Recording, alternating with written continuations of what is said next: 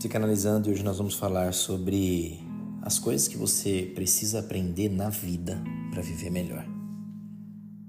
Na vastidão da existência, aprendemos que a vida é uma jornada complexa, repleta de encruzilhadas e desafios. A estrada nem sempre se revela fácil. Na verdade, suas curvas muitas vezes podem parecer intransponíveis, testando nossa força e determinação. Entretanto, em meio a essa trama intricada, a estagnação se revela como um inimigo silencioso, pois ficar parado é um convite à estagnação. Pare para pensar comigo.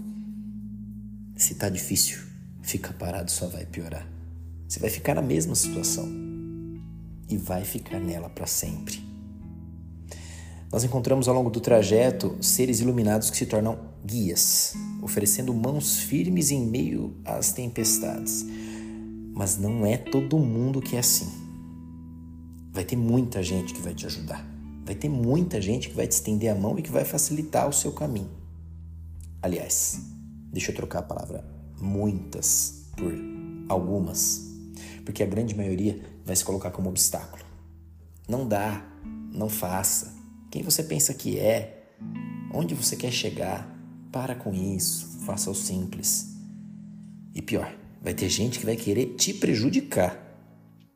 Não porque quer o que você tem, mas porque quer que você não tenha.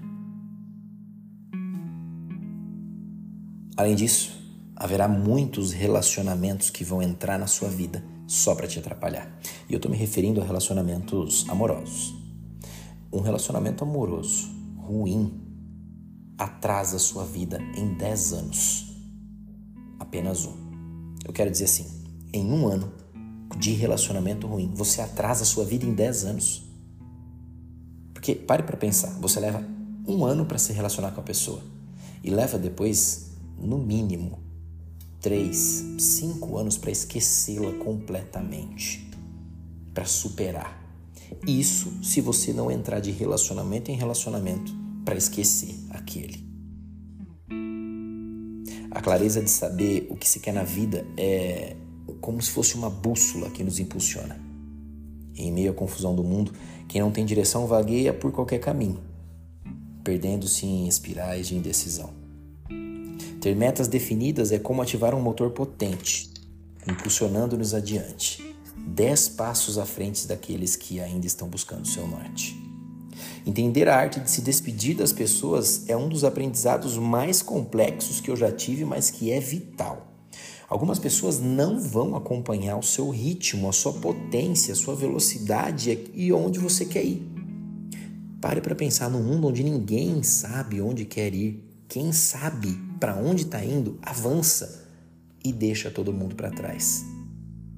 Saber se despedir de gente hoje é uma habilidade existencial necessária. No coração de todas as trilhas destacamos uma constante. E essa para mim a principal. Coloque Deus em todas as suas atividades, em todos os seus planos. Se o relacionamento não der certo, você estará com ele. Se as pessoas forem embora, você estará com ele. Se o caminho, o plano que você traçou não der certo, você estará com ele. Se o trabalho abandonar, se os pais abandonarem, se os amigos forem embora, você estará com ele. A vida é uma grande jornada que não é fácil. Ficar onde está tornará ainda mais difícil. E o próprio Deus nos ensina a viver em movimento.